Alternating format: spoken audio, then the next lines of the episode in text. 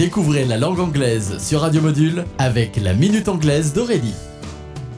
Hello, everybody. Welcome to La Minute Anglaise. Today, our new expression is to be the salt of the earth. Mot à mot, to be, le verbe être, the salt, le sel, of the earth, de la terre. Cette traduction, être le sel de la terre, ne nous apporte pas vraiment d'informations à nous, francophones. Peut-être qu'elle nous rappelle vaguement mettre du beurre dans les épinards ou bien le sel de la vie. Pourtant, elles n'ont rien à voir avec cette expression anglaise. Celle-ci est empruntée à la Bible. Jésus lui-même aurait utilisé cette expression pour décrire ses disciples comme étant the salt of the earth dans l'évangile de Saint Matthieu. Aujourd'hui, lorsqu'on dit de quelqu'un qu'il est le sel de la terre, he is the salt of the earth, cela signifie qu'on le considère comme bon, honnête et humble, good, honest and humble. Well, that's it for today, so goodbye!